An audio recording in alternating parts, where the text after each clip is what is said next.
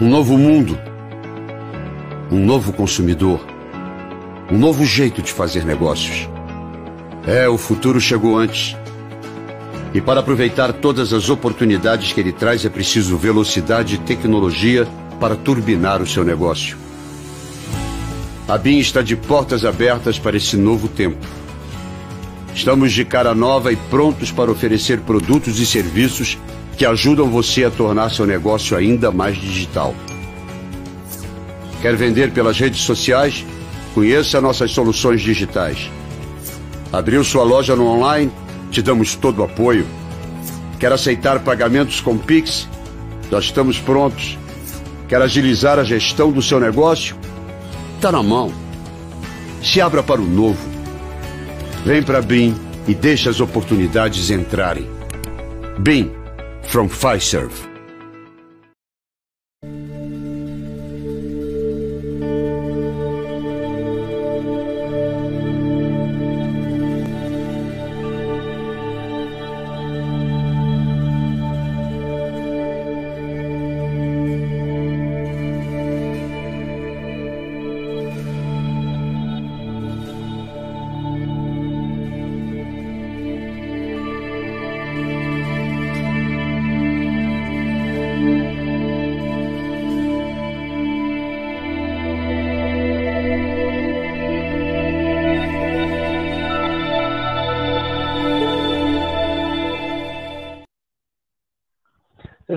Muito bem-vindos.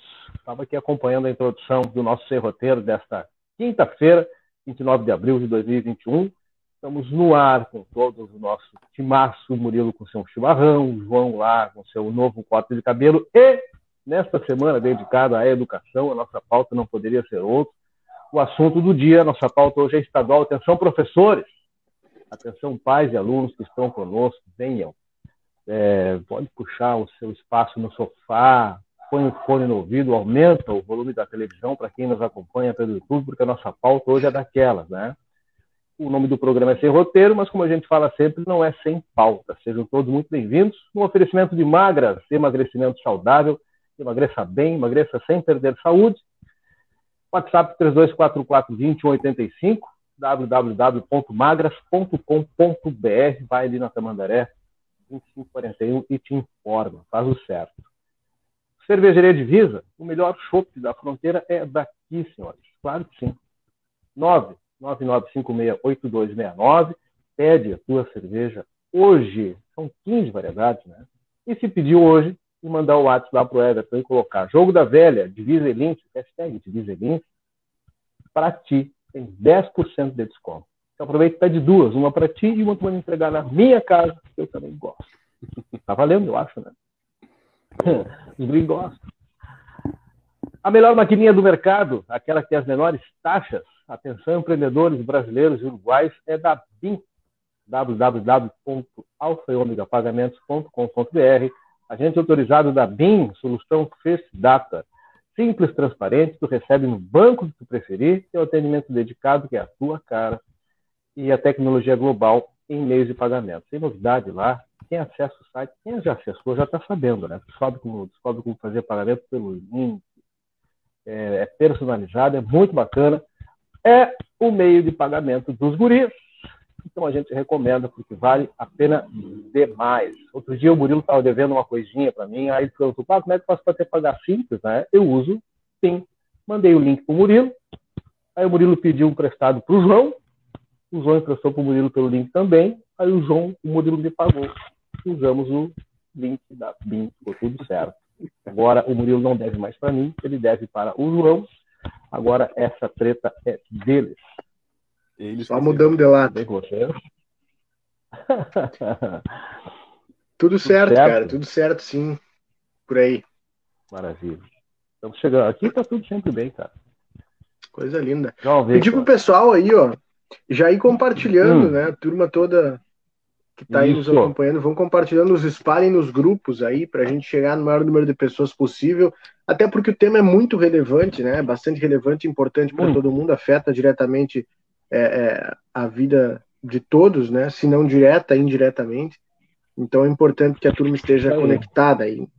Nos espalhem, por favor. Vamos, Estamos a, estamos a cinco passos de voltar à liderança da audiência, porque o assunto é de extrema importância e nós já temos a presidente estadual do CEPER, sindicato, professora Helenir Chura, que conhece muito Santana do Livramento e conhece muito o estado do Rio Grande do Sul, uma trajetória bacana aqui para o Livramento, né? conhece todas as escolas, muitos colegas que ainda estão por aqui, é, e por isso que a gente tem esse canal direto com o professor Helenir.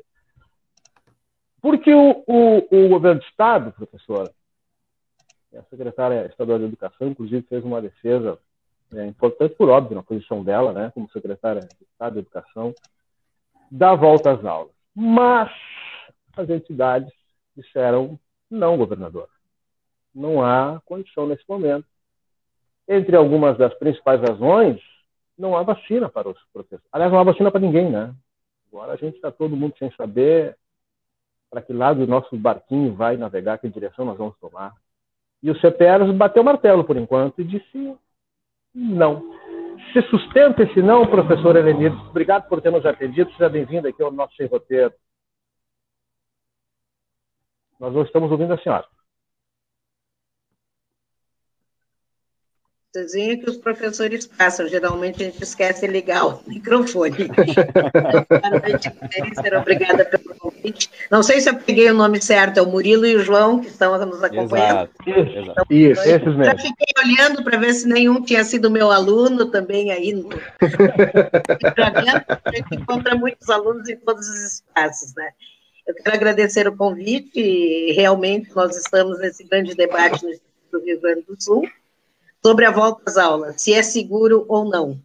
Nós temos uma posição, e aqui a gente quer esclarecer, que nós tínhamos ganho uma liminar. O governo, no final de semana, fez uma confusão tremenda, dizendo que a liminar não tinha mais validade. Que, domingo, às, às 13 horas, a juíza reafirmou a sua liminar, e no final da tarde, o ex-presidente do TJ, desembargador de Fino, deu um puxão de orelhas no governo né, dizendo que eles estavam fazendo confusão e que a liminar estava valendo. Na nossa opinião, o que, que o governo fez? Segunda-feira, o TJ fez o julgamento, ganhamos por 3 a 0. Três desembargadores que julgaram disseram que realmente em Bandeira Preta não poderia iniciar o ano letivo presencial, o ano letivo iniciou, estamos trabalhando e trabalhando muito. Então, o governador numa artimanha, ele simplesmente transforma o estado do Rio Grande do Sul em bandeira vermelha. Muito grave, porque ele não consultou o comitê de Covid estadual, ao mesmo tempo não apresentou quais os parâmetros que alteraram para que se pudesse passar para a bandeira vermelha. Então, caracterizando mesmo que foi uma forma de ludibriar o resultado que o PJ tinha feito em relação a não retorno às aulas. Isso para nós é muito grave.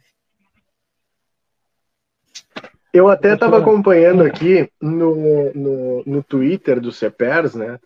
Uh, tem um vídeo seu e, e, a legenda me chamou bastante atenção, que sintetiza aí o que a senhora uh, uh, falou, né? Derrotado na justiça, Eduardo Leite mudou as regras do jogo por con conveniência política, afrontou o judiciário e abandonou qualquer verniz de embasamento científico. E foi o que, pelo menos, minha impressão, né?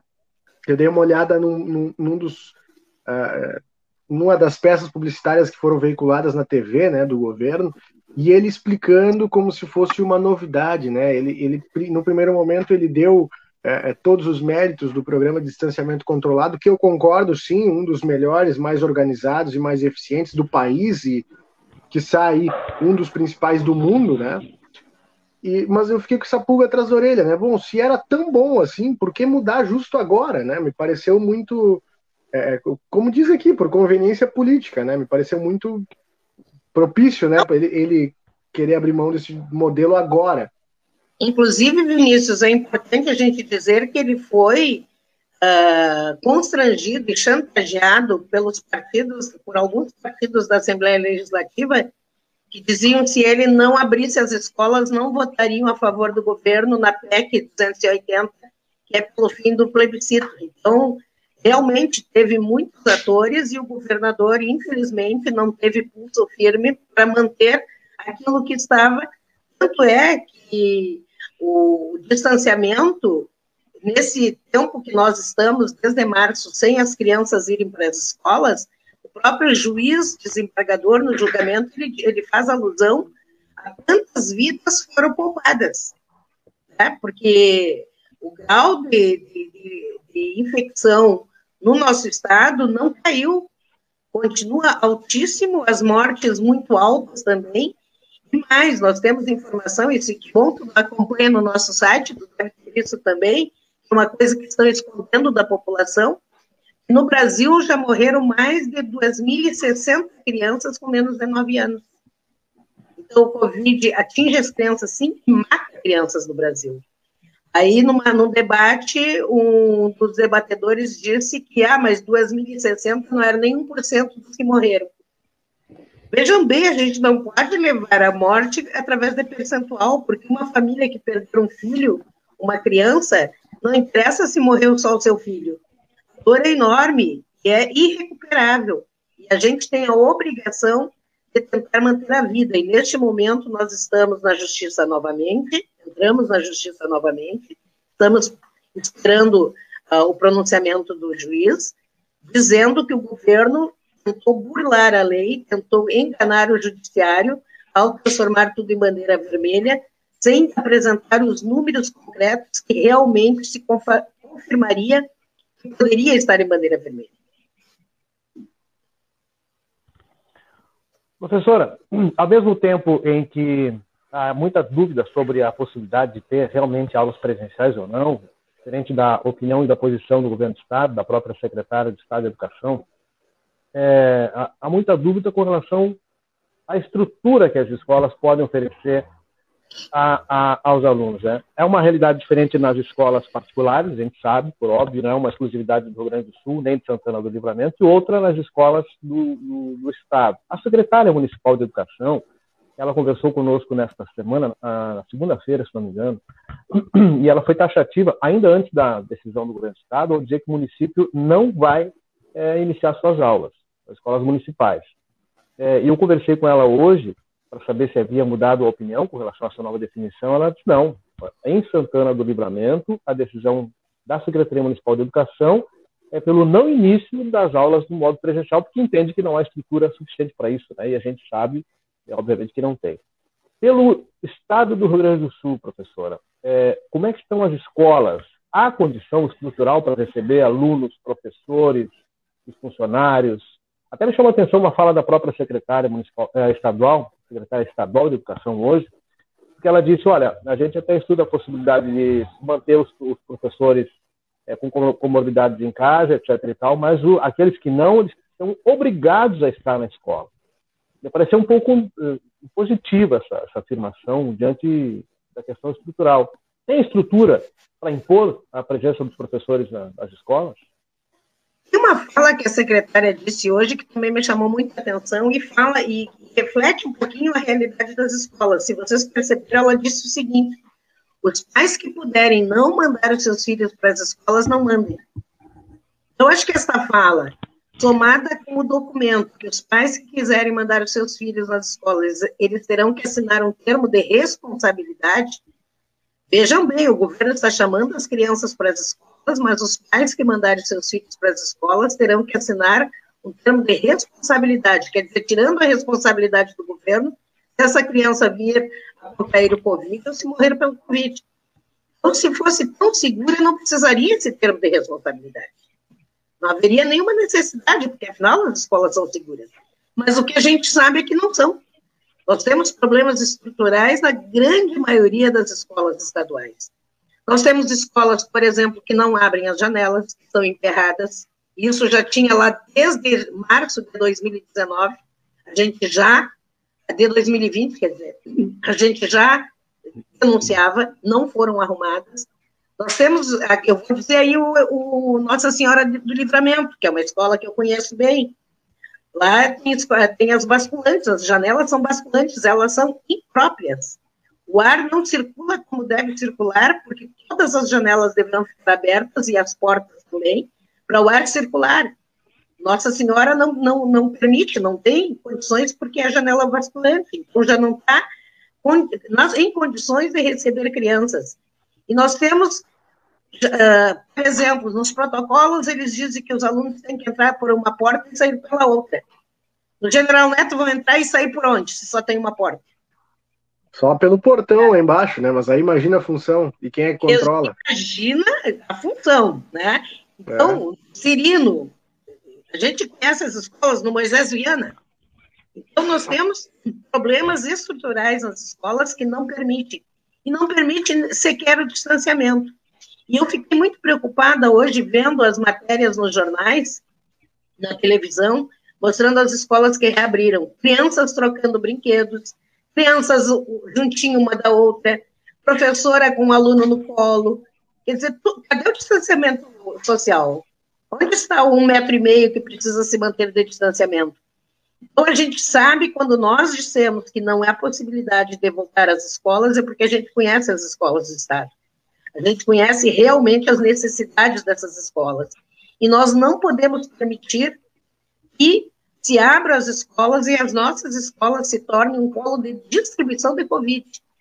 Hoje, por exemplo, em Cachoeira, nessa semana que voltaram para começar a arrumar a escola para receber alunos, hoje já estourou três funcionários com Covid, já fecharam a escola.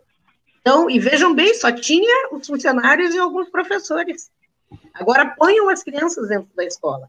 Além da circulação Professor, aumentar. Professor, a gente teve aqui do lado, em Rivera, é, é, é, essa, essa amostra grátis do que, que, pode acontecer, né? Rivera, se não me engano, é, um mês atrás, voltou, uh, o Uruguai inteiro, na verdade, voltou com as aulas e os casos explodiram, né? Então, se, se o Uruguai, que é um país que está lidando um pouco melhor com a, com a doença do que nós, esse Uruguai que tem muito mais estrutura, principalmente na educação, a gente sabe que as verbas são federais para educação, então prédios são mais, é, é, mais estruturados, é, é, os equipamentos chegam né, nas escolas. É, se eles estão passando por isso, com vacinação e tudo mais, imagina nós, né? Imagina aqui o Rio, Grande, o Rio Grande do Sul, que tem uma defasagem enorme na questão de estrutura, como a senhora bem lembrou. Eu estudei no General Neto, e, e não é uma crítica para a gestão do, do, da escola agora, mas é, é, um problema estrutural do Estado, né? Exato. A gente sabe a realidade. As direções, as direções não têm culpa. O Estado é que deveria. Exato. Exato. O, o, estudei também no, no, no, Carlos Vidal, o CIEP, né? Uh, e a minha mãe é professora da rede municipal, então a gente conhece, a gente sabe muito bem qual, qual, é o estado, né? Qual é o, o, a situação que as escolas é, passam, né? Uh, aqui no, no, no, nosso estado. Então, é, é, bem como a senhora disse, é, é, é, bastante temerária essa liberação agora, nesse momento, né? E pensando, guris, que, vou chamar vocês de guris, né? Porque eu sou bem mais velha que vocês, posso chamar. pensando né, que logo, logo chega o inverno. Seguramos as aulas até agora. Vocês imaginem as crianças tendo aula com todas as janelas abertas e as portas para correr um ar, para correr um vento vão congelar as crianças, ou vão adoecer tendo as doenças de inverno mesmo, que são características uh, do nosso estado como um todo. Então, uh, é necessário um pouco de bom senso. Eu acho que está faltando ao governo é este bom senso.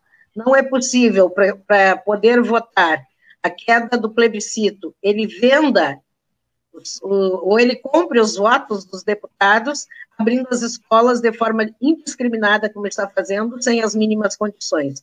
A conta que ele poderá pagar pode ser muito alta, que é vidas de crianças, vida de professores.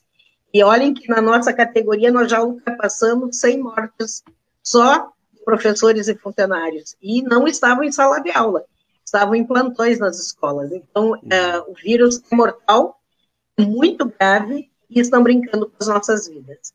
Presidente, uma, uma, é. um questionamento que eu tenho uh, é sobre a questão da vacinação. Nós hoje atingimos, a, ultrapassamos, na verdade, a marca dos 400 mil mortos, mil, é, 400 mil brasileiros mortos, né, desde o início da pandemia. E a gente vê que o governador, é, enfim, fez algumas, algumas medidas para retornar para a bandeira vermelha, né, que já estava praticamente na sua décima semana, e de bandeira preta, no caso. e é, ele não ele, ele prioriza a educação, mas ele não priorizou os educadores, os professores que vão é, ensinar essas crianças que estão é, agora no, no ensino híbrido. Né? Como, é que, como é que o sindicato avalia isso, né? a não priorização também dos professores daquele grupo a serem vacinados? Inclusive, há poucos dias votaram na Assembleia que a educação é essencial. Se a educação é essencial, nós deveríamos estar como prioridades para vacinação para atendermos o nosso trabalho. O governo, nós cobramos muito, quarta-feira tive encontro com o secretário da Casa Civil e cobrei fortemente dele porque São Paulo e Rio de Janeiro já estão vacinando os professores e o Rio Grande do Sul não. Aí eles colocaram que, ah, mas o Plano Nacional de Imunização não permite, tem um, tem uma, um regulamento. Só que eu acho estranho, dois governadores quebraram o, re, o regulamento e estão vacinando. Né? Aqui não. Então, acho que também há um pouco de força política, falta força política para nosso governador, para dar uma aplicada também no Ministério, no Ministério da Saúde, assim como os outros dois governadores fizeram, imunizar os professores e os funcionários de escola. E nós queríamos um mais, né? Infelizmente, o nosso país ainda não comprou nenhuma vacina que possa vacinar crianças e adolescentes. As nossas vacinas aqui são até 18 anos. E nós já vemos países que já estão vacinando as crianças. Eu não vejo ninguém falar sobre isso. Não vejo absolutamente nenhuma fala do governo que vá comprar vacina que possa imunizar as crianças também. Nós queremos a vacina para nós, para a gente não ser uma parte de contaminação, proteger mais os nossos alunos. Agora, para nós, as aulas deveriam retornar quando nós estivéssemos vacinados. E eu quero uma informação de vocês. Parece que aí a prefeita de Livramento no decreto colocou que as escolas públicas não voltam, né? nem as estaduais, nem as municipais. É isso? Estou correta? É. A secretária municipal de educação falou, inclusive, sobre isso, como eu havia mencionado, né, com relação a, ao não retorno das, das, das, escolas, entendendo a questão estrutural, entendendo que faltam muitos profissionais a serem vacinados, alguns não estão ainda na faixa é, é, considerada apta para vacina, né? A gente não tem vacinas no momento no país como um todo, então, me parece que a gente está destoando um pouco assim. Parece que o discurso da Secretaria Municipal de Educação está em consonância com o discurso do CPR Sindicato, nesse momento. É, tem uma, algumas coisas que são meio lógicas, né, meio óbvias, né, professora? Agora, eu lhe pergunto, é, a gente já tem um déficit no, no, no ensino, na aprendizagem, é, por, pelas mais variadas razões. Né? A pandemia ela atrasou muito mais isso. O não retorno às aulas é, e a impossibilidade de, de, entregar conteúdo para os alunos, pela dificuldade tecnológica que muitos têm, que a gente sabe que nem todos têm acesso à internet em casa, nem todos têm um simples telefone celular em casa. Como é que a gente vai mensurar isso? Como é que a gente, como é que a senhora estima que a gente possa mensurar o tamanho desse prejuízo? Em que tempo, professor? Bom, primeiro nós queremos dizer que os professores estão trabalhando remotamente, para aqueles alunos que não têm computador, está sendo muitas vezes até através do WhatsApp, quem não tem telefone está buscando nas escolas fisicamente uh, as, os trabalhos. Então, estamos tentando, de todas as formas, atingir a todos. Mas nós, como professores, a gente sabe também que nada substitui a aula presencial. É uma angústia que nós estamos sofrendo. Nós estamos na frente de uma tela, conversando com os nossos alunos, mas não temos certeza se realmente eles estão aprendendo. Nós não temos certeza se todas as atividades eles fazem de forma correta. O que a gente sabe é quando está presencialmente, na dúvida do aluno, logo a gente percebe e consegue auxiliá-los. Então, nós defendemos e provocamos, estamos provocando o governo para que a, nós sentemos, nós nos propusemos a sentar com o governo, com a Secretaria de Educação, para pensar num plano de recuperação logo seja necessário as aulas presenciais.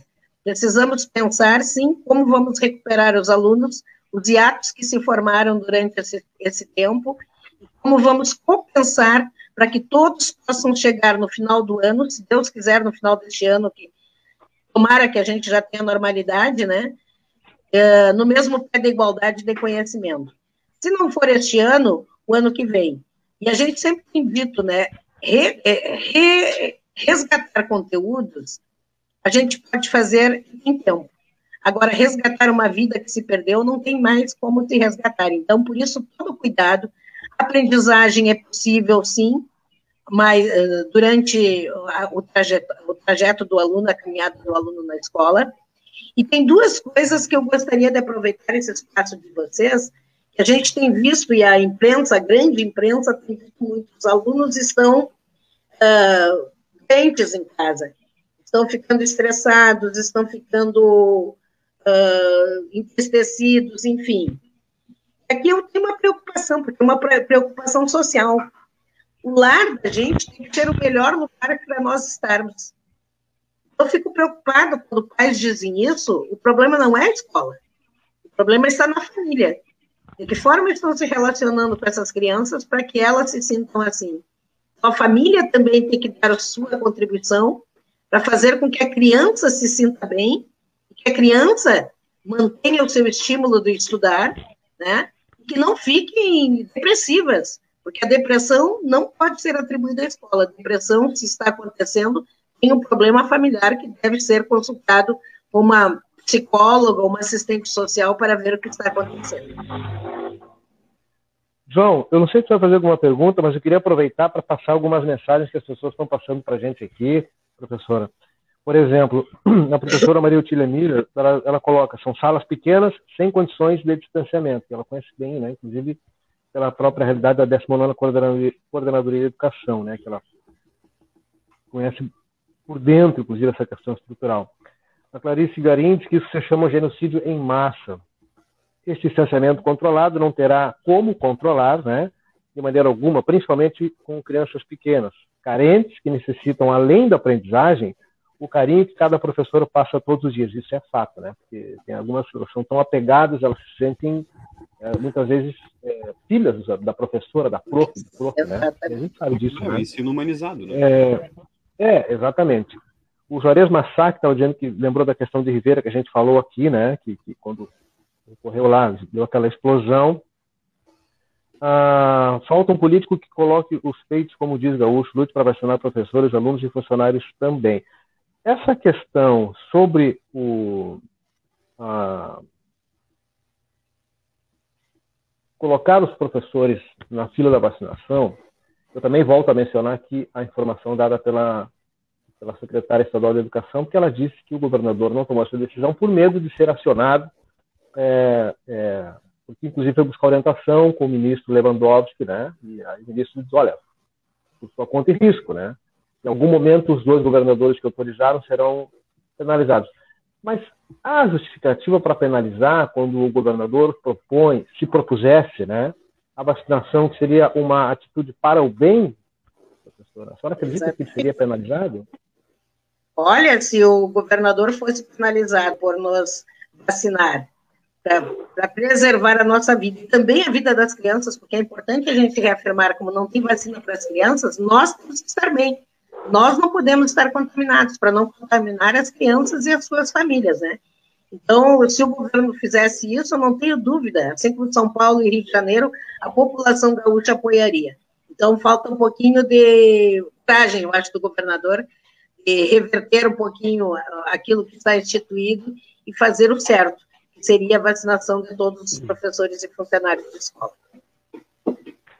O Cristiano Martins Nascimento me colocou para a gente aqui, ó. Agora mais do que nunca, família e escola devem estar muito bem unidas, coesas, quanto à, à educação. É... Isso também acontece porque os pais passaram a ficar em casa com seus filhos e estão vendo o desafio que é a educação dos filhos. E antes, eles delegavam tal tarefa aos professores. É verdade, sempre houve essa confusão. Né? É, o professor, o educador é o mestre, né? Mas quem ensina os bons modos é o pai, a mãe, né? Essa, Educação Agora os pais estão entendendo que.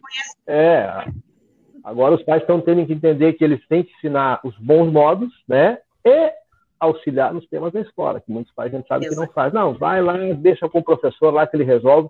E não é assim, né? Mas o Fernando Amado que, que eu acho que é importante é. a gente lembrar aqui.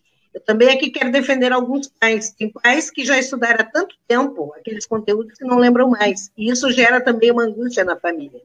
Outros pais não tiveram sequer acesso, mesmo acesso à educação com seus filhos. Então, também gera um problema, a gente entende isso. Por isso que muitas vezes os professores atendem os pais à noite, até de madrugada, muitas vezes aqui na região metropolitana, que os pais trabalham e saem de madrugada, muitas vezes de madrugada os professores estão explicando para os pais algum conteúdo que os alunos não entenderam. Então a gente está nesse esforço, sim, com muitas famílias para fazer com que o aluno consiga entender, compreender aquilo que foi destinado para ele. Voltou, Murilo. Cara, tá difícil a questão da internet. De novo, eu tô pelo 3G aqui, mas já deu a mensagem dos 80% do meu pacote de dados, então só aviso se eu cair de novo aí. Vocês já sabem que foi a internet. A gente está acostumado a isso em sala de aula também, Murilo. Não, aí tá, né? Vou, vou aproveitar o, o gancho. É, eu acompanho a, a rotina da minha mãe, né? É, dando aula online, etc. Foi toda essa função para se adaptar, né? Lá no ano passado, foi toda uma função para se adaptar, uh, ensino remoto, tudo mais. Agora que está tudo certo, está tudo andando, né? O pessoal já está habituado, como é que funciona, vão de novo mudar, e aí fica nesse vai e vem.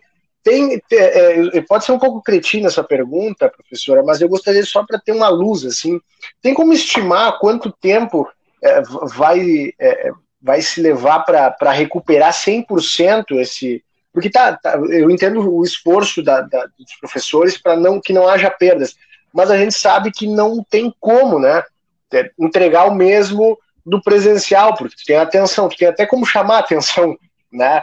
Mas Sim. tem como estimar que tempo vai levar para tirar esse, esse, esse, espaço aí deixado pra, pela pandemia? Acho que é muito boa a tua pergunta, ah, Murilo, que, que dialoga com o que eu estava dizendo. Precisamos urgentemente, daí não pode ser. O governo parece que espera para o último minuto. Nós já deveríamos estar discutindo um planejamento de como fazer para que esses alunos recuperem absolutamente todas as habilidades no mais curto espaço de tempo. Do jeito que está, eu tenho medo que cheguemos ao final do ano, novamente, com defasagens sem serem recuperadas. Em 2023 a gente vai pensar, e em 2024 talvez isso se resolva. Nós poderíamos já estar pensando nisso. Né? Tão logo volte presencial para que a gente possa já estar com tudo pronto e não iniciar a planejar ou conversar quando voltar o presencial, porque atrasa mais o processo. E aqui, sobre o, sobre o ensino híbrido, que é o que vai acontecer no Estado, também eu quero chamar a atenção, porque muitos dizem que tem que abrir a escola porque os pais não têm onde deixar as crianças. A gente tem que dizer para os pais, a proposta do governo é a seguinte, a metade dos alunos vai uma semana na, na escola, a outra fica em casa. Aí, na outra semana, muda. Os que foram essa semana na escola ficam em casa e os outros vêm para a escola. Então, quem tem problema de deixar as crianças vai continuar com o mesmo problema, porque terá uma semana que ela não terá onde deixar o seu filho.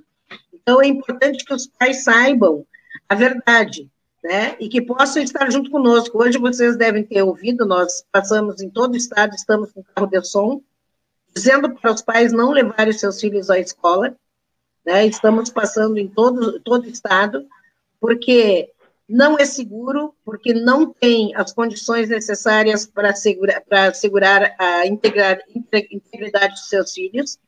Nós temos, não sei se vocês conheceram, se já foram em alguma escola, para conhecer a máscara que o governo deu. A máscara que o governo deu é um atentado à saúde. Um pedacinho de pano com dois elásticos, que absolutamente é de péssima qualidade, que absolutamente não vão proteger as crianças. Sendo que a Organização Mundial da Saúde tem dito que a única máscara agora para essa segunda cepa que realmente protege é a, PFF2. Então, o governo tem que mandar essas máscaras para as escolas também. Se eles querem que a gente volte, eles têm que dar o um mínimo de condição. Algumas são impossíveis, que é a estrutura das escolas. Né? Teria que ter obra nas escolas, que é muito tempo não se vê. E a outra, no mínimo, uma máscara para que realmente servisse de proteção que aqui temos as escolas são de péssima qualidade não vão proteger absolutamente nada. Professora, depois da pandemia, porque isso vai passar, a nossa torcida é para que passe ligeiro, é, que, quem dera, né, a gente pudesse dizer, olha, semana que vem já tem data para acabar a pandemia, mas não tem. Mas ela vai, ela vai passar, ela vai embora, é, é, vai deixar muita sequela, muita mágoa, muita saudade, muita, muita tristeza, mas ela vai passar. O, o, o, para os professores, qual é o aluno que, que, que, que, fica dessa pandemia? Que aluno será esse? Que estudante será esse, professora, ali na frente, daqui a pouquíssimos anos? Qual vai ser o perfil desse aluno? Olha, um aluno com algumas deficiências, se nós não fizermos esse plano emergencial, como eu falei, recuperarmos. Nós teremos alunos com hiatos importantes no conhecimento. Mas também nós podemos ter alunos traumatizados, porque essa forçação de barra de voltar às escolas com a pandemia nesse momento, veja bem, a escola é um espaço, quem lembra da sua escola? A escola é um espaço de afetividade, de acolhimento, do abraço, do beijo, da troca, né? da, da partilha coletiva. Essa, essa é a escola. Agora, as crianças que vão voltar para a escola agora durante a pandemia, que escola vão encontrar? Eles têm saudade dessa escola. Que escola vão encontrar? A escola do não, como eu digo. Porque não pode abraçar, não pode beijar, não pode emprestar brinquedo, não pode emprestar o lápis, borracha, não pode partilhar a merenda. Então, é uma. uma esses, eu tenho uma preocupação muito grande com os traumas que poderão ficar disso. Vocês imaginem, eu fui alfabetizadora há muitos anos, e a gente sabe que os pequenos, quando chegam na escola, a primeira coisa que querem é correr para abraçar a professora e dar um beijo. E eles não vão poder fazer. Como vamos trabalhar com essas crianças para que elas não fiquem com um trauma, de, um trauma de rejeição? Será que elas têm condições de compreender por que, que não vão poder abraçar e beijar? Será que eles têm condições de entender isso? Os nossos jovens, não vamos nem dos pequenos, os nossos jovens adolescentes. De que forma nós vamos impedir o namoro na escola? Vamos ser bem sinceros. Será que o uhum, professor uhum, vai ter condições de ficar do lado de todos os seus alunos para impedir o abraço, para impedir o beijo? Então, tem, tem problemas reais de escola que às vezes parece que quem está comandando, e o nosso governador, como ele não tem filhos e não é professor, é óbvio, ele não conhece, mas às vezes parece que tem pessoas que nunca entraram numa escola, nem, nem enquanto alunos, porque não conhecem essa realidade que a gente sabe também. A outra questão, transporte escolar. Será que a cada vez que uma criança levantar e tocar em alguma das barras do transporte, terá alguém para higienizar? Ou será higienizado de manhã e depois só à noite? Quantas transmissões pode acontecer dentro do transporte escolar? Fora a circulação que vai aumentar substancialmente de pais levando as crianças nas escolas, das crianças usando o transporte coletivo da escola, crianças e jovens, eu chamo de todo mundo é criança, né, mas os adolescentes ficam bravos quando a gente chama eles de, de, de crianças. Mas essas pessoas estarão circulando, gente. E jovens e crianças muitas vezes são assintomáticos. Eles não vão demonstrar de, forma, de absolutamente nenhuma forma que estão contaminados poderão estar e contaminando muito mais. A gente, eu como amo o livramento, morei 11 anos aí, bebi água do registro, né? E daí não tem jeito, a gente vira santanense. Eu acompanho muito Santana. Tenho a preocupação de ver a contaminação que houve em Santana do Livramento, preocupação com a, com a lotação dos hospitais, que não tem condições mais de atender mais ninguém. Então, a gente está numa luta ferrenha e não vamos desistir de cobrar a vacina para todos os educadores, professores e funcionários e tentarmos barrar o que o governo recomece as aulas nas condições que estão dadas hoje. O, CPF tem números de, dos, dos professores e funcionários que hoje não teriam condição de voltar às escolas em função das ditas comorbidades? O CPF tem esse levantamento? 40% da nossa categoria. 40%. Veja bem, veja bem, Cleide, o que, que o governo está propondo? Uh, eu, vamos dizer, eu vou lá dar minha aula presencial, dou a minha aula, atendo meus alunos, e depois vou ter que atender os alunos remotamente. Então, isso vai dobrar a carga horária dos professores. Engraçado, dobram a carga horária dos professores, mas não querem sentar para nem discutir reajuste. Nós vamos trabalhar, com certeza, como já estamos trabalhando remotamente, muito mais do que a nossa carga horária. O, deixa eu ver, não é o João, como é que é o nome dele agora? Vinícius? Murilo. Murilo. Murilo, que a mãe é Isso. é professora, sabe disso, né? Ah, as aulas, se eu pudesse perguntar hoje, ou se vocês pudessem perguntar para toda a categoria hoje, o que, que eles preferem, aula remota ou presencial, 100% da categoria diria que é presencial. Por quê? Porque a gente já faz isso a vida inteira. E a gente trabalha, tu estás na escola, tu trabalha terminada a aula, tem vários exercícios para corrigir, tu tens caderno para corrigir, tu tem prova para corrigir, tu tem planejamento da aula, mas é mais fácil, é menos cansativo do que estar inventando que a gente tem, quase que virou youtuber agora. Tem que estar tá gravando para uh, o Meet, tem que estar tá inventando, e a gente vê todos os dias os professores se transformando, você vai trabalhar lá o livro do Narizinho se transformando em Emília, para poder contar a história para seus alunos, enfim, viraram todos youtubers. Quem sabe a gente vai fazer sucesso também no YouTube e vai compensar o nosso salário que estão defasado. Pode, é isso que eu ia dizer, pode dar mais dinheiro o YouTube do que, o, do que a docência. Com certeza. Fica é, muito complicado em função das regras do distanciamento. Perdão por, por te interromper, João, já te passo Não, a, a bola, mas fica muito complicado pelas regras do distanciamento, né? Promover aglomerações, está proibido. Ponto. Ou seja, nesse momento as cinetas não tocarão nas ruas. Mas as sinetas poderão soar nas casas uma possível greve, caso haja a insistência do governo do Estado, professora, pelo retorno das aulas presenciais?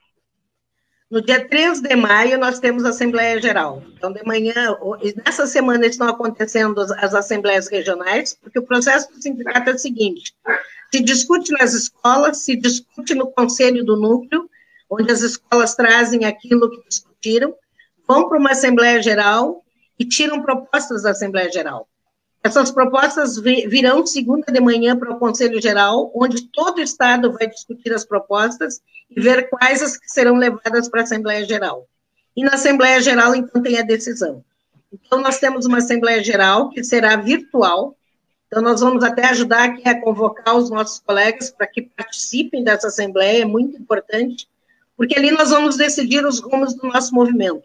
Podemos já estar com uma nova liminar da juíza nos dando, nos dizendo que não voltemos, né? Mas pode acontecer de termos que voltar. Então, a gente vai ter que discutir democraticamente, como sempre fizemos, e a categoria soberanamente vai determinar qual será os passos que vamos fazer. Mas, de qualquer maneira, não está descartada a possibilidade de uma greve. Eu não digo que esteja até por respeito à categoria, né? Ela está discutindo, se isso vier, nós vamos ter que discutir. Perfeito. Eu tinha te interrompido, João, desculpa. Não, capaz, sem problema. É, prof, uma pergunta. A gente é, sempre acaba falando mais os alunos, né? Mas a questão dos professores, uh, quais são as principais, os, os, os, principais problemas enfrentados por eles, né? Porque a gente sempre fala do aluno, que o aluno às vezes não tem o celular, às vezes não tem o equipamento adequado, não tem condições de acompanhar a aula na hora que está acontecendo, tem que pegar o material na escola. É, quais as dificuldades é, dos professores em relação a isso e também a questão uh, de problemas de saúde, porque eu acredito que a pressão até tem aumentado muito mais. É verdade, a nossa categoria é uma categoria adoecida uma categoria adoecida pela sobrecarga de trabalho, uma categoria adoecida pela angústia que gera o ensino remoto, por tu não saber se teu aluno está aprendendo ou não, uma categoria endividada, porque nós temos um salário irrisório, e quando surgiu a questão das aulas remotas, muitos de nós tiveram que contratar internet para poder dar as aulas, comprar um computador para poder desenvolver o seu trabalho, e nada disso foi financiado pelo governo do estado, né? É tudo sai do nosso bolso, como a água, a luz, tudo que a gente utiliza hoje para dar aulas, né, a luz que o computador uh, uh, gasta, a, a, internet que nós usamos, tudo está saindo do nosso bolso. Então, o que, está acontecendo? Nós estamos mais empobrecidos ainda. Né? Então, isso gera um desgaste muito grande, inclusive psicológico. Então, eu posso te dizer, sem dúvida nenhuma, nós temos hoje uma categoria doente, uma categoria extremamente estressada e uma categoria fragilizada psicologicamente. Tem muitos professores que estão nos acompanhando aqui, especialmente ao longo dessa semana, Aliás, muito obrigado a todos eles que nos acompanham, porque, é, especialmente porque a semana é, da educação, né? temos o Dia da Educação, nós temos aqui a secretária municipal falando, falamos disso na semana passada, e é uma turma que está sempre com a gente há um bom tempo, né? Nós estivemos na semana passada, professora, e a gente está aí liderando a audiência nesse horário, também muito em função dos profs, né? Que vêm buscar informação com a gente aqui, nos repassam muita informação, isso é muito legal. Qual é o recado que o CETER Sindicato passa aos professores de Santana do Livramento nesse momento? O que, dá Bom, primeiro lugar, primeiro lugar, agradecer aos nossos colegas que estão fazendo o seu melhor, né, porque nós temos uma grande responsabilidade para isso, que é com nossos alunos. Né, quem, Murilo, que tem a mãe que é professora, sabe disso. A gente vive para os nossos alunos. Então, essa é a nossa grande responsabilidade de dar o nosso melhor. E a nossa categoria, eu não gosto de dizer a palavra se reinventou, né, porque parece que é uma coisa muito linda. Não, é muito sofrido o que nós estamos passando. Então, é, eles fizeram de tudo para poder dar o seu melhor para os colegas, para os, os alunos. Agora, nós, eu quero dizer para a nossa categoria que a gente continua na luta. Né? Nós estamos atentos às pautas nossas, principalmente a questão da vacina, estamos hum. pressionando o governo e essa pressão vai ter que dar resultado. Nós estamos agora com o movimento de conversar com os prefeitos para que os prefeitos façam decretos não autorizando as escolas estaduais. Já estamos res tendo resposta de diversos prefeitos. Quero parabenizar a prefeita de Santana do Livramento que fez esse decreto, proibindo as escolas públicas de retornarem, porque não há condições. Eu acho todo aquele que defende a vida deve ter esse, esse mesmo esse, esse mesmo decreto no seu município e dizer para a categoria que confie, estamos trabalhando dioturnamente para evitar que nós voltemos sem a vacina, porque a vacina é a nossa salvaguarda. Temos que estar imunizados para poder voltar com tranquilidade e proteger também os nossos alunos e suas famílias.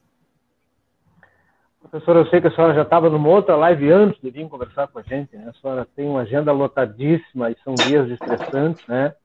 é, para as entidades que representam os professores, os funcionários. São debates importantes, embates importantes, né? E a gente fica esperando as próximas horas para saber hum, quais serão as definições. Dito isso, muito obrigado por ter aceitado o nosso convite.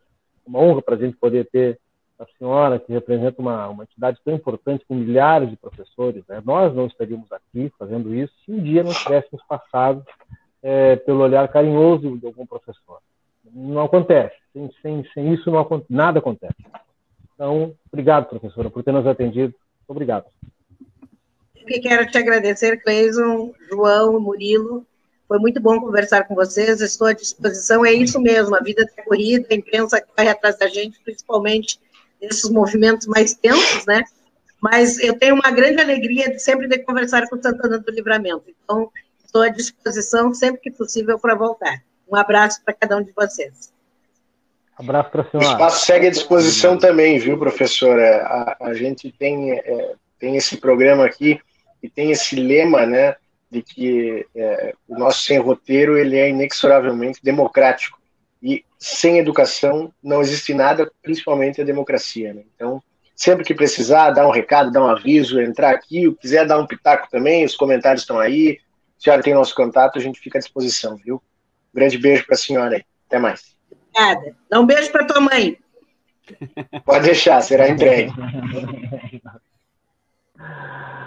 Esse é o sem roteiro, senhores.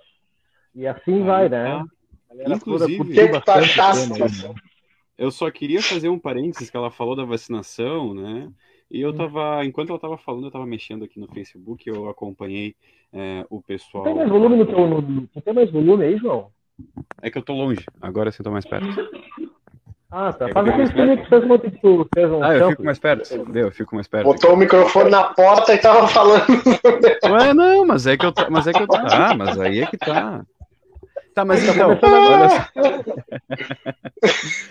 Guris. Eu consegue, né, Moisés? A, é, a respeito da vacina, né, ela falou, a, a prof comentou ali, né, que por enquanto ainda não é, é, estão disponíveis, né? O grupo dos professores não, não ainda não está sendo atendido pelo plano do, é, do Estado, né, do Estado que eu digo país, e agora, foi divulgado agora há pouco pelo, pela, pelos veículos da imprensa de Bagé, que o prefeito, né, o prefeito de Bagé, ele vai começar a vacinar os professores a partir de sábado, né, ele vai contra as determinações, enfim, e vai vacinar os professores a partir de sábado, né, isso é, conforme uh, for, é, enfim, chegando as novas remessas, né? Então, aí vai sendo vacinado também esse grupo que também é bem importante.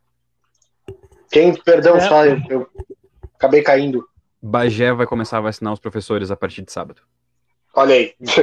Bagé puxou a fila vacinando o pessoal da é. segurança e agora de novo com o pessoal da. E tá muito certo. Eu, tá claro, muito certo. óbvio, exatamente, né? É, e era uma discussão se os profissionais de segurança deveriam ser incluídos ou não. Tá mais do que provável que sim, a turma que está na, nas ruas aí, é, ultrapassado aquele momento inicial lá das, das dúvidas, comprovou que era uma necessidade. Com relação aos professores, nem se discute, né? E não dá para exigir volta às aulas sem, sem entregar é, a imunização aos profissionais. Não, para aí, é isso.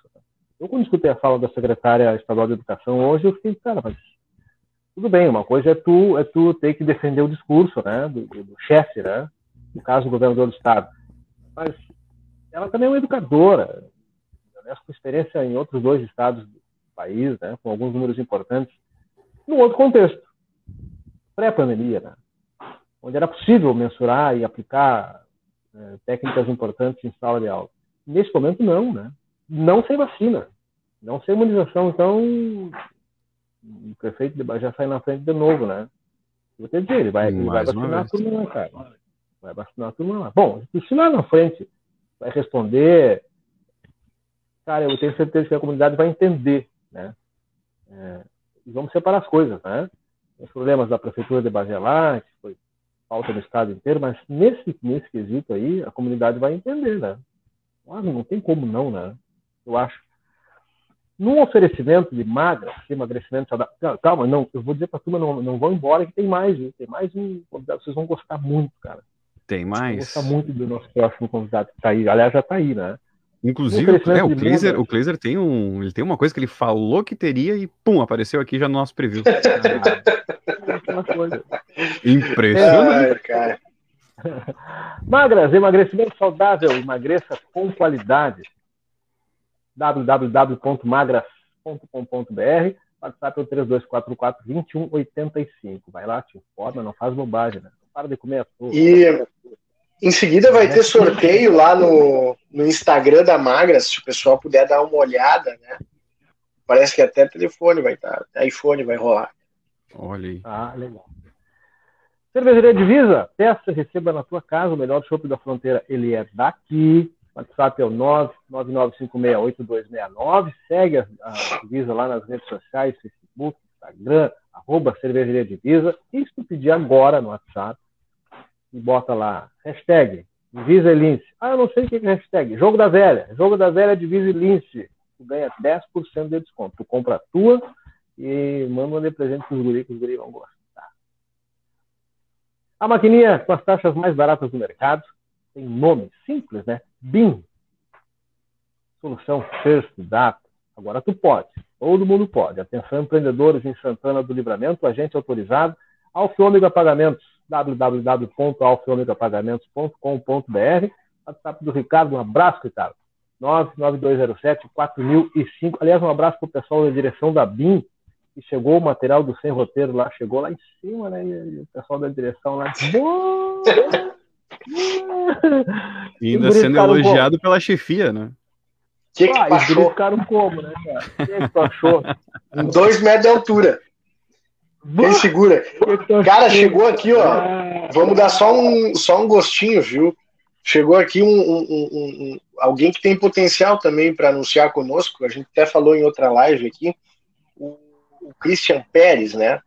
Que está aí produzindo, está lançando a linha da, da, da linguiça Tom Morocho já mandou ah, é? foto já e produção pro, pro Dia do Trabalhador, diz que vai chegar pros gurinhos uma coisinha, né? Ah, Cria tua marca aí. Cria tua marca e entra em contato com o ADM para nós ter colocar aqui. Uma, ele, na verdade é uma hold, porque ele tem uma série de, de, de produtos, empresas, né? Tem, tem aviação, é um Morocho Airlines, né? É, um, é Morocho Airlines, né? Ele tem é, Morocho Rentacar, de aluguel de carros, etc. E tal. Tem. É, Linha de gado. É, é, que isso? Entendeu? Cabanha Dom Morocho, né? Que a serviço também da Cabanha Dom Morocho, né? Por isso, só para avisar gol do Grêmio, viu? 1 a 0 Libertadores, então. Gol do Ferreirinha. Esse Grêmio avança na Libertadores, então. É isso? Quem entende. Ah, que é isso, Murilo? Tá, né? Vamos ter tirado tá, do né? ar, hein? Vamos derrubar a tua vamos, internet aí. Vamos falar com o nosso entrevistado, então, mais um. Traz o homem. Olha só, eu, eu, tenho um recado importante antes do, do, do, do Chico Ele falou de futebol, ele sabe tudo, né? Tem novidade, é, a galera vai gostar. Tem um recado importante aqui na minha mão, é, gente, isso aqui é uma ação entre amigos em prol de um querido amigo nosso, que é o, o João, o Joãozinho Fernandes. Não, o João Monteiro, perdão. João Monteiro. Aí o pessoal fala, cara, quem é o João Monteiro? O João Monteiro ali do Hotel Tamoio, no centro de Santana do Livramento, está ali. É, o homem é proprietário, está ali, atendimento sempre na porta, recebendo todo mundo extremamente bem, cara. É, e o Joãozinho está passando por um momento delicado, uma questão de saúde bastante delicada, e precisa mais do que nunca do, do apoio da comunidade. Então, a gente aqui da Lince, e até nem consultei os meus, meus companheiros, os sócios, é, mas tomei a liberdade de oferecer para vocês aqui, gente, é uma ação entre amigos, tá? No dia 31 de maio é o sorteio. O primeiro prêmio é um par de botas. O segundo prêmio, uma bolsa feminina terceiro prêmio uma sanduicheira, o quarto prêmio uma camisa do maior time do mundo, aquele que prometeu, ainda não acabamos com o planeta, mas um dia vamos. O quarto prêmio, camiseta do Grêmio Conferência. E no quinto prêmio, 20 litros de gasolina. Ah, isso está valendo muito, né, cara? A gasolina está 5,90. 20 litros de prêmio já está valendo.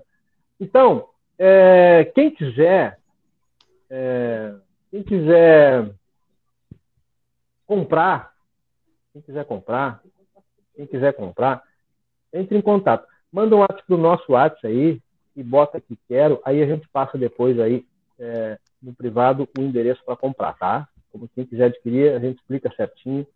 Manda o WhatsApp. Qual é o nosso WhatsApp aí, João?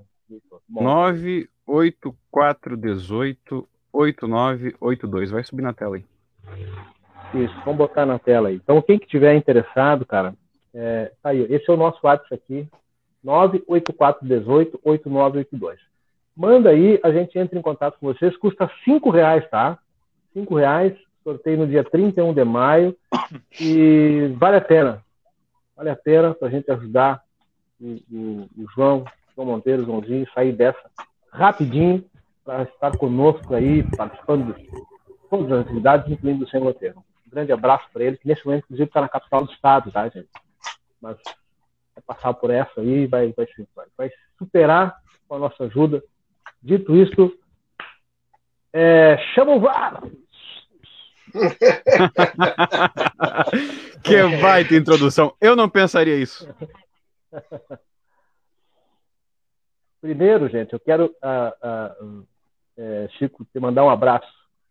A gente fez isso num dia que tu estavas, obviamente, offline.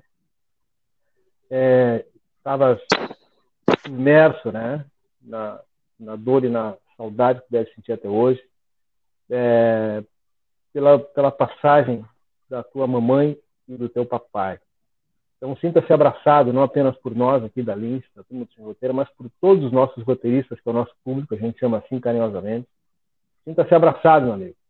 É, esse é momento muito difícil, mas eu tenho certeza que tudo aquilo que tu viveste ao longo da sua vida com o teu pai e com a tua mãe valeu muito a pena. É, e tu vais recordá-los sempre, né? É, óbvio que com uma pontinha de lágrima, mas com um sorriso muito maior no rosto, porque deve ter sido uma experiência maravilhosa. Foi uma viagem fantástica que fez junto com os teus pais. Eles vão estar lá por cima, lá em cima, já estão certamente, eternamente olhando para ti. Então, o nosso carinho, nosso abraço a ti, por esse momento difícil, mas a vida segue, tu ainda terás ainda muitos cartões amarelos, vermelhos pela frente, muito VAR tu vai chamar daqui pela frente, nós vamos estar aqui te aplaudindo. Seja bem-vindo ao Sem Roteiro, Chico. Aí, bah. Estão me escutando certinho? Tá, tá escutando? Perfeito. Certo? Tá bom? Tudo certo. Beleza. Ah, boa, Cleiser. Obrigado, cara. Primeiramente, boa noite, né, para vocês, para todo mundo que está nos acompanhando e que, que vai nos acompanhar depois. Uh, cara, muito obrigado, muito obrigado mesmo. Realmente foi uma, uma, uma situação bem difícil, sem sombra de dúvidas, o momento mais difícil que eu, que eu, que eu vivi até hoje, nesses meus 35 anos, né, cara, pela, pela forma que foi, do jeito que foi, né. Perdi minha mãe no dia 31 de março e, e o meu pai depois no dia 13 de, de abril, 13 dias depois, mas é como tu bem falaste, cara, foi, foi uma viagem incrível nesses 35 anos, é uma honra ter sido, Deus ter me presenteado com, o, com o pai e a mãe que, que eu tive, né, cara, e tenho, porque eles estão vivos aqui no meu coração, e vou lembrar deles e vou estar com eles para sempre aqui comigo, tenho certeza que eles vão estar acompanhando eu e meus irmãos na, na nossa jornada, e e é como tu falou também, cara, a vida segue, a gente tem que seguir aqui, é, né, dentro dos conceitos da, da doutrina que a gente segue, da doutrina religiosa que a gente segue, a gente precisa seguir a nossa vida aqui e, e, e lembrar deles de, de uma forma boa, com carinho, sem lamentos, sem questionamentos, porque não seria bom para a evolução deles no outro plano, né? Então, te agradeço Verdade. muito as tuas palavras, tu sempre, né, Kleiser, te acompanho, não é de hoje, e sempre com palavras sábias, um cara inteligente que tu é, e pode ter certeza que, que as tuas palavras nesse momento confortaram mais um pouco o meu coração, cara. Te agradeço mesmo, valeu de coração. Feliz por isso. Aí no meio disso tudo, o, o, uma breve introdução para quem está tentando entender, como quem é esse cara? O Chico perde a mãe, três dias depois perde o pai para a Covid-19, flagelo que está assolando a humanidade. Passados alguns dias, né, ainda nessa uh, uh, sendo abraçado pela tristeza, recebe a indicação para integrar o quadro de arbitragem da Confederação Brasileira de Futebol, na instância mais importante do futebol brasileiro, é, galgando degraus aí nessa caminhada. Eu escutei a entrevista no Contracorrente lá, quando era apresentado brilhantemente pelos guris, eu não me canso de dizer que era foi o, o, o, melhor programa surgido no Rádio Santanense nos últimos 10 anos, eu não tenho dúvida sobre isso, né? No seu modelo. Escuta aquela entrevista, falava da possibilidade, bah, meu sonho é chegar lá, estou tentando, etc e tal. Chegou a indicação, Chico. Vamos ver o Chico lá apitando, quem sabe aí um Flamengo e Grêmio na final. Não, aí não dá porque é gaúcho, né?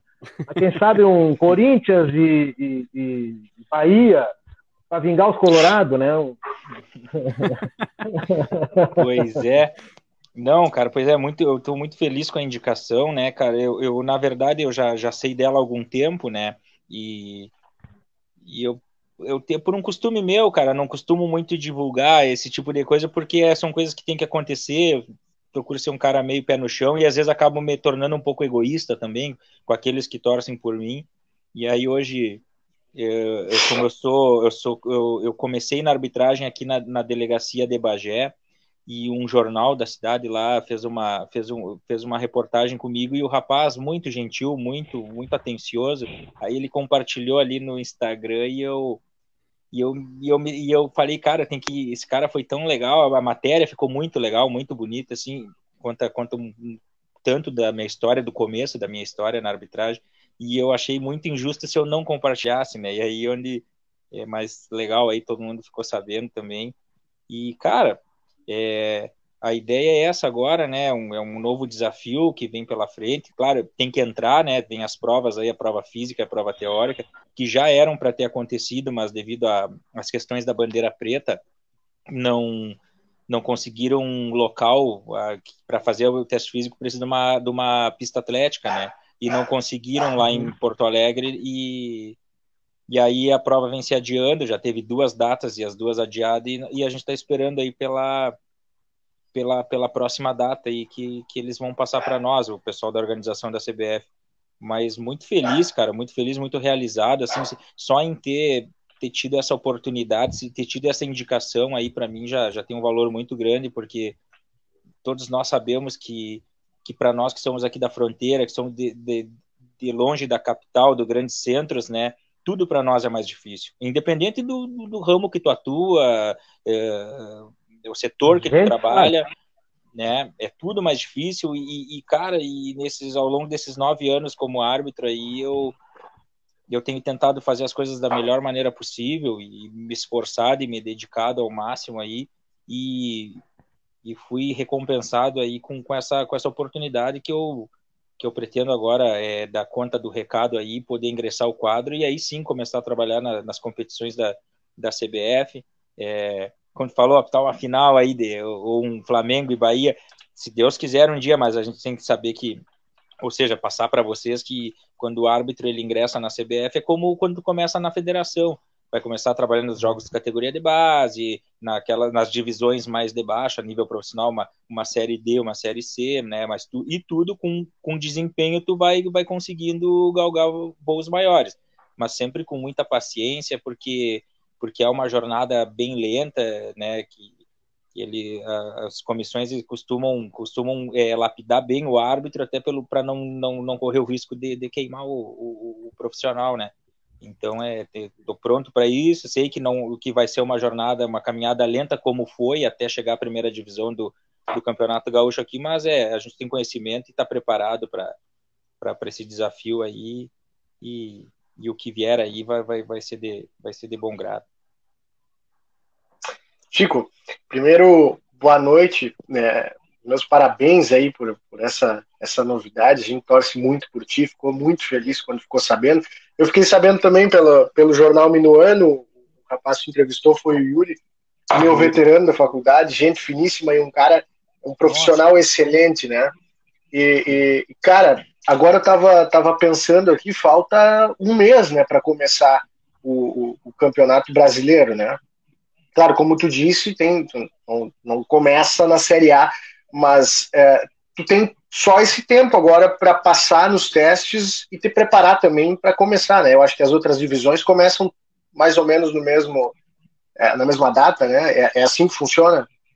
É, na, na realidade, assim, é, os, testes, quando eles conseguirem a, né, a condição legal de poder, de, com segurança, devido à pandemia, fazer o, o teste, nós, vai ser lançada a data e nós vamos fazer. Enquanto isso, os árbitros que já são da CBR, que já, já eram né, do ano passado para trás, eles seguem trabalhando, eles seguem com o direito adquirido de, da última avaliação que eles fizerem, entende? Claro. Então, enquanto não, enquanto não sair, é, os, os novos que vão ingressar não conseguem atuar, né? Então, é, para mim, cara, é claro que a gente tem ansiedade de fazer as provas, poder entrar, poder começar a trabalhar, come, começar a participar desse, desse, de, dessa, desse novo meio de trabalho, né? né? E isso, e, e é só que para mim acabou que veio num esses cancelamentos acabaram que vieram a favor de mim, porque tu vê a prova seria, uhum. a primeira data seria no dia 1 de, de abril, um dia depois que a minha mãe faleceu. E eu vinha e eu vinha de um covid, eu vinha eu, eu, eu tive o covid e vinha do isolamento. Então tu da, de toda aquela preparação que eu vinha fazendo física, eu perdi muito no covid, por mais que eu passei bem, Sem cara, dúvida. passei muito bem assim, eu consegui dentro do possível de, no, no, pátio da minha casa me manter é, fazer uma manutenção Ativo né, ainda. isso, mas não era o que eu precisava. Nossas provas são muito fortes, né? Então claro Aí quando teve esse cancelamento, acabou que para mim foi, foi bom. E aí quando remarcaram para o dia 27, aí é onde eu, eu também eu perdi muito mais do que no Covid, porque eu tive toda a questão da, da perda da minha mãe, e isso abala muito psicologicamente, acho que Sem é dúvida. né? E sete Sem dias dúvida. depois o meu pai foi internado no hospital. Aí onde os meus irmãos estavam com Covid e eu tive que assumir toda a frente de toda essa situação para cuidar do meu pai e da estrutura necessária para para que ele pudesse receber o atendimento, né? E então, claro. cara, treinamento, treinamento e estudo eu não tive como fazer nesse período, sabe? O desgaste físico e mental foi Tremendo, foi né? enorme, cara, foi enorme. Assim, não quero, oh, não quero vitimar minha, isso que eu me vitimar aqui perante vocês e o pessoal que está nos assistindo, não. ou sensacionalizar a minha história, mas, cara, realmente mas, foi totalmente compreensível. Pois é, e, e então, quando colocaram para o dia 27, aquele dia eu não me sentia preparado. Eu iria, obviamente, iria ir, mas para passar na prova física mesmo ia ter que ser na raça, cara, ia ter que ser no, assim, ó, no, no Até porque é, é, uma, é, já é uma prova em tempos normais que ela é muito exige muito, né? Imagina Isso. todo esse teu contexto, né? Exatamente, exatamente. E aí eu acabou que, né? Eu não sei dizer por sorte, porque em respeito aos outros colegas que estão vivendo uma um, um momento normal, que estão treinando, estão ansiosos para ingressar o quadro, eu, eu, eu tive eu, com esse pensamento. Mas acabou que, né? Deus, Deus sabe o que faz também, sabe das coisas, e, e a prova de outra sem data, e eu estou conseguindo me preparar de novo, estou conseguindo me recondicionar, né? E acredito que aí que nos próximos dias deva ser agendada a prova, porque agora em bandeira vermelha já, já dá uma flexibilizada maior, né? E claro. eu tenho certeza que eu vou, vou, vou estar pronto para poder dar conta do recado lá. Enquanto isso, tu, tu segue atuando no, no, no galchão? Sim, o que que acontece? Eu eu optei a primeira e a terceira rodada, né? E aí claro. depois, uh, quando o árbitro, é o meu primeiro ano na primeira divisão, quando o árbitro sobe, ele normalmente apita menos jogos que os outros, que os mais veteranos, porque ele está sendo lançado a um nível a um nível de primeira divisão e natural que tenha menos jogos. Então eu apitaria uhum. até o meio da, da competição ali, até a quinta, sexta rodada, dentro, de um, dentro daquilo que a gente enxerga já há anos, dentro da, da, da do perfil da comissão, do que eles costumam fazer. Não posso assim, eu te digo no, no, no, meu, no meu achismo aqui, né? E depois claro. começa a engrossar o caldo, os jogos mais valendo, valendo vaga, é, decidindo algum tipo de rebaixamento, e a comissão tem por característica de não expor aqueles árbitros mais jovens. E aí Sim e veio um Covid bem nesse momento, então eu fiquei afastado, então eu sabia que o campeonato para mim já teria terminado por ali, sabe? Mas são Sim. circunstâncias né, que a gente está vivendo aí, não tem o que fazer. E ainda, cara, Verdade. aí já passou tudo isso, veio a questão, essas questões do pai e da mãe, e, né, e se, obviamente eles iam ter o bom senso de me segurar e tal, seria normal, né? E aí acabou que na última rodada eu fui para o sorteio. Eu fui que é os jogos são os árbitros, vai dois árbitros para sorteio e um é sorteado. E eu fui para sorteio, né? Mas aí eu perdi que era o jogo de São Luís e Aimoré. E aí, mas Sim. só em poder entrar no contexto de novo, saber que tu já tá de volta, isso já já dá uma levantada na tua autoestima, né? E claro. aí agora, agora nas semifinais, aí hoje saiu escala, teria uma possibilidade aí de pegar um como quarto árbitro, porque agora esses jogos finais também vão apitar aqueles árbitros mais experientes, que estão há mais tempo. E é só que aí acabou não sendo nada, mas tem uma expectativa de quem sabe, de quem sabe, uma expectativa, né? De quem sabe no jogo da volta e poder trabalhar como quarto árbitro, ou, ou tá, tá dentro dessa escala, mas uhum. é claro. Inserido de alguma forma. Exatamente, mas também não tem é uma expectativa só, não é? Não, não dá para prometer nada para ninguém nem botar a pressão na comissão, Deus livre. Né? Então, de fato, tá louco. Né? Claro. Francisco, é, uma coisa. A tua indicação né, para a CBF, claro que é, um, que, é um, que é um processo que ainda é, vai se estender ao longo do ano, enfim, ele já te deixa com quase certeza que no ano que vem tu seguirá apitando a Série A do Gauchão? Faz favor, né? É, é, é, é que assim, ó, são duas instituições, elas são ligadas, mas são diferentes uma da outra. Mas, cara, por um contexto geral, né? E eu, te, eu até vou responder a tua pergunta de, de, de outra forma, assim, eu vou fugindo um pouco do que tu perguntou, mas respondendo também aquilo que tu me questionou. Eu, eu acredito que com as duas atuações que eu consegui ter, eu assim, ó, uma autoavaliação minha, que as coisas andaram bem, a gente conseguiu dar conta do recado, e claro, sempre tendo que aprender um pouco mais e melhorar sempre, sempre. Eu acredito que, que, eu, que eu vá continuar assim, sabe, na, na, na nos, entre os 15 árbitros que, que atuam na primeira divisão. E claro que a questão da CBF é, seria é um é um algo a mais que tu tem, né? É um algo a mais que o árbitro tem, carregar um escudo da CBF mas não ter também não não é um, não te dá uma cadeira cativa, não te dá certeza de, de que tu vai estar ali sempre. Mas eu claro. me fio muito mais mesmo nas atuações dentro do campo do que eu tenho feito dentro do campo e conseguir fazer nesses dois jogos que eu que eu vou conseguir me manter sim na, na Série A para o ano que vem. Quantos árbitros é, é, desse grupo de 15 ou, ou, fora do grupo de 15, federados, é, tiveram Covid? Tem, vocês têm? A federação tem esse, esse número ou não? Dado? Não, eu não tenho esse número, eu não tenho. Mas teve mais árbitros, mais colegas que tiveram Covid também. teve. teve. É, ninguém, Agora, sim, ó, rápido aqui não estou conseguindo, mas teve, teve casos de Covid, sim, teve, teve outros. Ah, eu, eu, eu vou ter que fazer aqui, às vezes, do advogado coisa ruim, né, cara? Eu nem cito o nome dele, já chamo de coisa ruim, que o cara não fala porque não atrai, né? É, eu não queria ter jogado mato, não vou ter que fazer essa pergunta, eu estou memorando para não fazer, mas vou fazer. É, é, São José e Juventude. Foi o caos aquela partida. Foi o caos aquela partida ali. É, como é que repercutiu internamente? E como é que pois tu é. observa para que tu te policie é, para que o caos não chegue até ti? Que os erros foram crassos, os erros foram ali, todo mundo viu, bom, tá. É, como é que tu fica te policiando para que aquilo não aconteça contigo? Que só erra quem é humano, né? O árbitro errou, sim. E, é humano. É, e só erra quem tá lá dentro, né, Cleiser? Só quem tá lá dentro. Eu aqui em casa, aqui, aqui em Livramento, não, não ia conseguir errar aquele dia, porque eu tava aqui, olhando o jogo na TV, é, né? E só erra quem, quem tá lá, é aquela famosa lá, só vai errar um pênalti quem bate. Quem não bate não tem como errar.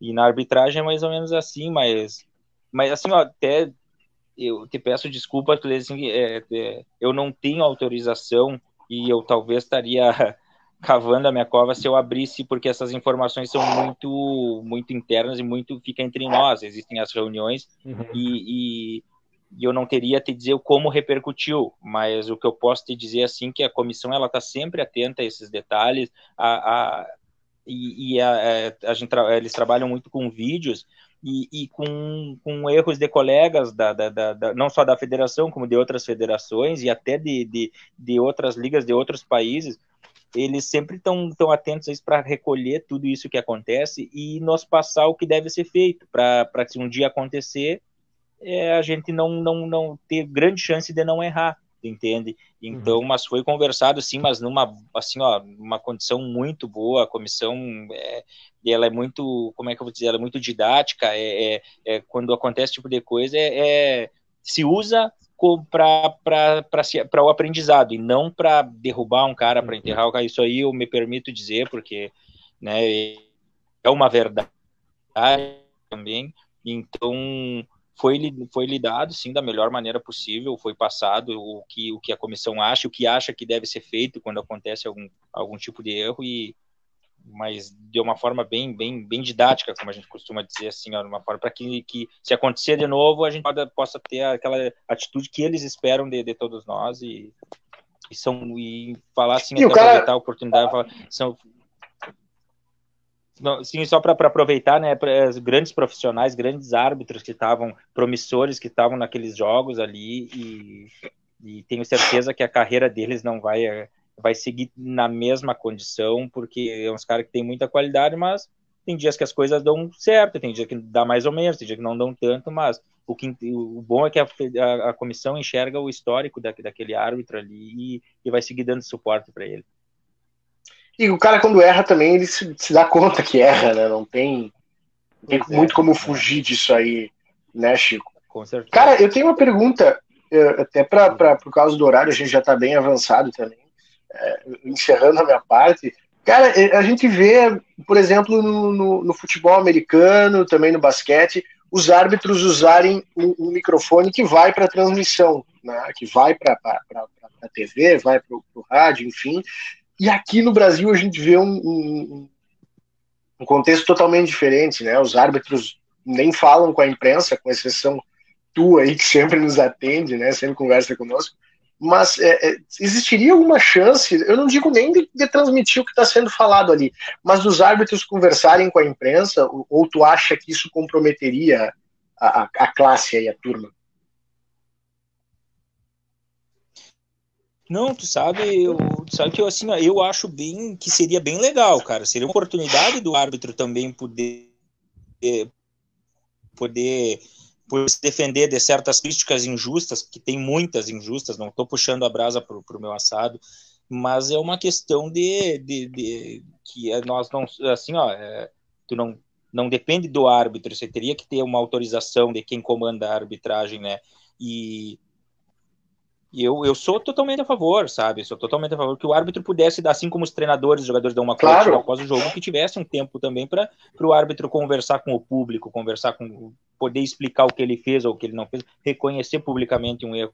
Mas é uma cultura, né, cara? Uma cultura do futebol brasileiro, não sei, no, e até mundial, cara. Eu não sei, não sei, não é. lembro de ter visto algum outro árbitro dando entrevista mas acharia que seria bem legal, mas é só que não, não é desta forma que acontece, e na questão de atender, assim, a imprensa, vocês, como já atendi, estou atendendo agora, é, os árbitros atendem, atendem, a gente tem que ter muito cuidado, tem orientações do que, do que pode, do que não pode falar, e o que não pode falar, acho que não deve mesmo, sabe, que são essas questões mais internas, e, mas tem... E, e como tu nos explicou, tu nos explicou aquela outra vez, né, questão de, de, lances pontuais, decisões dos outros também. É, é isso. Realmente, isso, né? Eu acho que isso aí é, é, é bem, Não seria ético, né? Não é ético tu é, apontar. É. Imagina, ficar apontando o dedo do o erro de um colega não, não é nada ético. Então, eu acredito nem se não tivesse essa orientação, eu seria um que não que não falaria, sabe? Não, não dependente do, do, do, ramo que tu atua, acho que não é legal aí eh, tu, tu ficar apontando erros do, do, do colega. E mas assim, na questão quero te dizer, assim, no momento que vocês chamarem outro árbitro, seja local ou seja árbitro, cara, o Daronco passa fazendo live, os caras chamam ele direto, ele faz, e os outros árbitros, muitos colegas aí fazem, então eles atendem sim o público, sabe? Ele, é, o, só tem esse cuidado de o que, o que deve e o que não deve falar. Tem coisas, assuntos internos que não vale a pena mesmo. Claro. Uh, a gente tinha é, até conversando, né, da outra vez, que é, é uma, é, tu já foi goleiro, enfim, tu começou, né, no futebol não como árbitro, né? E como é que foi essa mudança de tu isso, é, isso, trocar isso. Né, e sair do, sair do digamos, de, de, de ser jogador de futebol para o árbitro? É, foi uma, assim, ó, não foi uma transição momentânea, né? Eu parei de jogar futebol em o meu último ano que eu joguei foi 2006 e depois de seis anos que eu fui ingressar na, na, na arbitragem, entende?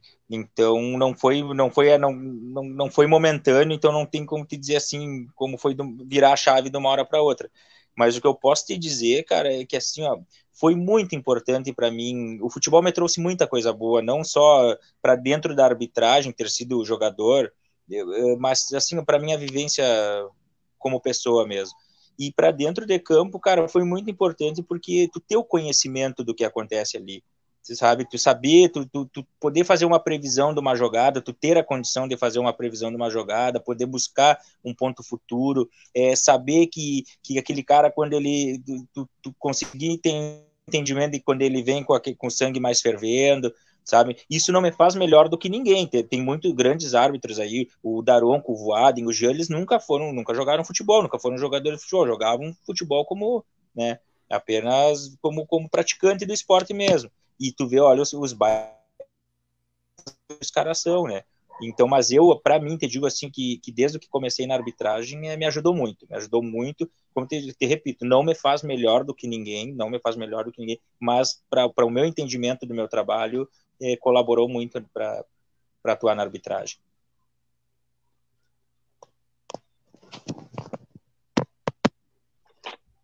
Vamos abrir o microfone? Oh, Fica mais fácil. Falar, oh. Aí... Começou ontem, né? Não consegue, né, Moisés? Ele já estava aberto. É que ele não reconhece o fone, porque o fone não reconhece o microfone. Tá me ouvindo? Agora sim. Sim. Tá, de bola. o fone. Eu falei para o ADM, o ADM diz, não, esse aqui funciona. Eu falei, ADM não, não funciona. Mas o ADM é assim, né? O ADM é tipo São Paulo. um abraço para o ADM, né, cara? É. Um abraço para ele, né? Aí é que, é que assim, ó, olha o, o, o, o, o outro fone. Você usa um, mas tem que ficar carregando o outro, carrega os dois, né? Aí o que estava carregando, para ficar com os dois carregados, porque aí termina a bateria de um, tu vai pega o outro que já está carregadinho e serve. O que estava carregando para substituir o primeiro, o ADM tirou da tomada. Aí... Um abraço. Um abraço. Aí é difícil, né? Aí depois o ADM está apresentando nas reuniões, está apresentando, Diego, já precisamos melhorar esses números. Sim, nós estamos tentando, né, ADM? depois ele nos cobra, né? Então tá, né? Aí dele queria me descontar no, no Prolabore. Chico, sucesso na tua jornada, uma carreira longa que a gente deseja. A gente é, já te viu no Galchão, já provasse toda a tua capacidade. Tu não pode falar, mas a gente pode. Que bom que aqueles equívocos é, não foram os teus e que bom que eles aconteceram com um colega que possa te mostrar o melhor caminho para evoluir muito na tua carreira. A gente sabe da, da, caminhada, ah, mas é divisão de base, ah, etc e tal. Cara, ah, vai passar e a gente vai ter assistir aos domingos em rede nacional, é, arbitrando grandes partidas, né, comandando grandes partidas. E sonhar não custa, né, irmão? Então, quem sabe a gente não tem aí um Chico rodando pelo mundo nas competições internacionais, Libertadores, Sul-Americana, Copa do Mundo. Por que não? Por que não? Né? Olimpíadas. Vamos sonhar que sonhar é bom, sonhar faz parte. Tenho certeza que aquele casal que está lá em cima, lá, ó, ele também está concordando comigo, sonhando junto. Muito obrigado por ter nos atendido. É sempre muito gentil quando atende a gente, muito cavalheiro. É, essa mesma cordialidade que tem conosco, tem com os, com, os atletas em campo, isso é, isso é, muito bacana. Foi isso o tempo do juiz peiteador, né, cara? Ah, com certeza. É, não existe mais, não, não tem mais tempo, não há tempos para isso aí, não, não existe mais.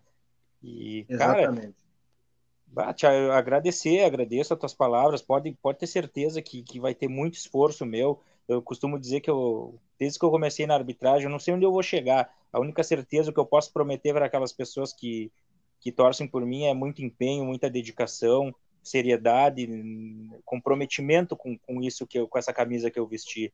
E cara, é uma honra sempre estar indo a, a vários lugares do, do, do, estado e levando comigo. Eu sempre costumo dizer para todo mundo que eu converso, ou, ou algum tipo de entrevista, é que eu levo a bandeira de livramento comigo dentro da mala, de forma simbólica. levo, levo o livramento no peito comigo. Eu, eu, quando chego nas cidades, eu, eu, o pessoal me tem por ser de Bagé, porque eu era da delegacia de Bagé. E eu digo, não, eu sou de livramento, era delegacia de Bagé, mas a minha, a minha cidade é livramento, por favor, sabe? Então, cara, tento sempre honrar, eu, onde eu boto meus pés, honrar e falar no nome de livramento, cara. Então, isso é uma responsabilidade muito grande, onde eu tenho que ter muito compromisso com as minhas, minhas atitudes, meu, meu desempenho, com, com a forma que eu vou me comportar, porque eu sou um santanense, sou um gaúcho e, e, e tenho que honrar essa, essas bandeiras aí.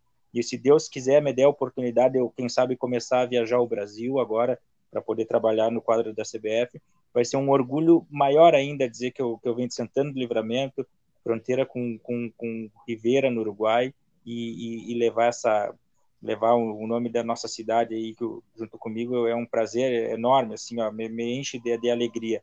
E, cara, agradecer aí as palavras de vocês, é, a solidariedade com a questão do, dos meus pais. Né, sempre eu digo, estou muito feliz nas tuas palavras. Com certeza eles são os anjos que estão que estão olhando por nós aqui agora, por mim, pelos meus irmãos, pelos meus sobrinhos, pelas minhas sobrinhas. E, e eu é, é outra é, é, a memória deles que eu devo que eu devo honrar agora também, sabe? Porque eles deixaram um legado muito grande aqui para nós e, e a gente tem que seguir. E cara, desejar sucesso para vocês aí nessa nova jornada. Eu acompanhava vocês, estou acompanhando vocês, vocês fizeram um time aí muito bom, não é porque estou aqui com vocês, mas olha, cara, vai ser difícil de segurar essa turma aí, cara. Vocês são, vocês são muito bons no que vocês fazem, vocês são os profissionais de altíssima qualidade. Estou na torcida por vocês, podendo aí ajudar, vocês sabem que podem contar comigo a hora que for, ou seja aqui, ou seja fora daqui. É, a Lindsay vai ser um, um sucesso, já é um sucesso e vai ser ainda mais, tenho certeza disso. E, meus amigos, estamos junto aí, precisando aí, é só prender o grito que na hora nós, nós vamos atender aí, de um jeito e do outro. Valeu, Valeu, Chico, nós igual, viu? Show, né?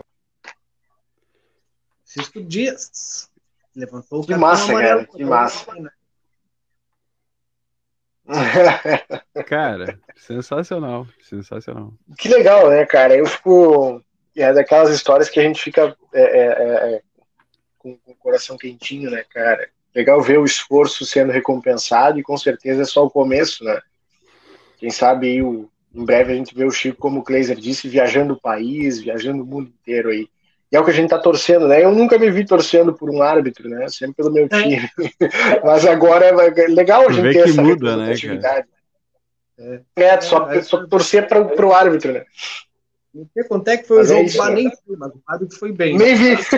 Mas olha, não errou, não errou uma. Ah. Amarelo para quando tinha que ser amarelo, vermelho para quando tinha que ser vermelho. Firme nas decisões. Cara, eu acho que a gente. Eu, eu tava vendo um dado aqui bem interessante, eu acho que a gente pode usar para encerrar aqui a previsão do tempo, né? Não é muito comum a gente fazer isso. Mas como é sem roteiro, cara, vai dar uma. Eu tava, tava acompanhando aqui no site que eu uso, vai dar uma subida na temperatura, viu? A gente se assustou com esse primeiro friozinho que teve aí. Vai esses últimos. Pois então, né? né? Segunda, até segunda-feira, né? Já na, na, na, temperatura aí na média de 24, 25 graus. Segunda-feira beirando os 30. Vai, deve ser mais frio na parte da manhã, né? Na medida que vai passando os dias, vai passando as horas, na verdade é, é, vai, vai aquecendo, né? Para do meio-dia ali, começo da tarde, vai aquecendo e depois começa a cair de novo. Mas uh, terça-feira já dá para esperar uma chuva, viu? Pelo menos 35 milímetros é o que eu estou vendo aqui no, no, no software norueguês que é pago em dólar, né? E como a empresa está muito bem, a gente está pagando em dólar esse, está se dando esse luxo, né? São pequenos luxos que a gente tem que se dar, né? Previsão pequenos do tempo não pode né? ser. É, pequenos pegar a previsão do tempo lá da, da, da Noruega mesmo, é que a turma aqui entende. Não sei porquê, mas enfim. É, é, isso, vai, vai aquecer pelo menos até segunda-feira, terça vai cair água. Então aproveitem o final de semana, o feriado e tudo mais, para lavar roupa, hein? principalmente as roupas de frio, roupa de cama, aquele, aquele, aquela manta que o pessoal fala, né? Aquele cobertor mais mais grossinho aquele que está guardado desde o ano passado. Xergão, né? Aquele xergão. É, cara, aproveitem para lavar no final de semana que vai secar. Depois esfria, viu? Depois coloca o calienta-cama por baixo do lençol. calienta-cama, diz o Calienta-cama, não, tu quer procurar, procura no Uruguai. Antes da gente ir embora, galera, não esqueçam tá, da ação entre amigos aqui, em prol do João, do Vizinho Monteiro. Quem quiser, manda um WhatsApp pra gente, que a gente explica onde comprar, como comprar. O valor é cinco reais. É, o João Cinco horas. 5 pila tá, para custear o tratamento de saúde do João, está passando por um momento importante, vai se recuperar, tenho certeza disso, com a nossa ajuda, ajuda da comunidade, do pessoal aqui, é, dos nossos roteiristas, mais fácil, tá? Sorteio dia 31 de maio, valor é cinco reais, quem quiser, manda um WhatsApp para o nosso número aí, a gente informa como e onde comprar certinho, é, e fica tudo certo. Num oferecimento de magras, emagrecimento saudável, também da cervejaria Divisa e das maquininhas da. Aí, ó, a divisa é o seguinte, né? Vai esquentar final de semana, então aproveita e já reserva hoje. Detalhe, né? Manda o teu WhatsApp agora lá pro Everton. Que garante. Lá no seu roteiro que vai a 30 graus no sábado. Tá pedindo, tá, tá. Esse é o recado. O recado tá dado. Depois não fala, pá, perdi, tá frio, então aproveita agora. E se pedir agora, leva 10% de desconto. Bota a hashtag Divisa Lince, garante a tua cervejinha por um preço menor. Economizar faz bem. E assistir o seu roteiro também. Um abraço para a galera da audiência. É, mais uma semana na liderança. Nós tínhamos que botar um musiquinha aí, né, cara? Um selinho, né, cara? Tinha que ter um selo. É, é. Quando estourava na audiência, só vinha um carimbo na tela assim, ó. A música é aquela do avião, né? É. Passou. Passou o avião. É, papito. Então, a BIM é aquela é. que vai facilitar a tua vida, agente autorizado das maquininhas da BIM, Santana do Livramento. Eu não posso olhar para vocês, vamos começar a discutir. no meio do merchan. Fazendo costa o merchan. Aí, valeu, pessoal da BIM. É, não quero rir. Simples, transparente, recebe no banco que tu preferir. O atendimento é dedicado, tecnologia global em pagamentos, www.alfa ômega pagamentos com.br O Ricardo entrega a maquininha na tua mão. Garante, não maquininha deixa de fazer. de última geração, hein? Não perde a venda, né, cara? Bah, não dá para perder um troco, né? Bah, perdi a venda. Bah. Bem capaz. Perdia. Agora não perde Aceita cartão uruguaio, né? Toda essa função aí. Lá. Pode aproveitar, Murilo, e passar aquele pila que tu ficou devendo pro João, manda o link aí e já acerta aquela coisinha. É, fazer um. Pagar pelo, pelo link aí, né? Tem essa, essa facilidade. Agora não tem mais desculpa de papas, tu vê a TED vai demorar para cair. Ah, mas paga pelo link não, aí, meu gato. Aí... Eu vou chamar o Ricardo, vou pegar um link com ele e vou te mandar. Aí tu manda. Tá resolvido. Um abraço pra galera que chegou cedo aí, o Elisandro Fernandes e a Luciano Cabreira chegaram cedo, né? Para amanhã. Já vamos esperar para amanhã mesmo. Um abraço para vocês. Um ótimo final de quinta-feira. A gente volta amanhã, a partir das 21 horas, para contar muito mais. Já adianto que amanhã é sexta-feira, amanhã o bicho pega. Amanhã é dia que a criança chora, a mãe não vê, né? Amanhã é dia de, de, de enlouquecer, de abrir as gaiolas, soltar a calopsita. Tá, meus queridos? Um grande beijo pra vocês. Fechou? Vambora. Tchau pra vocês.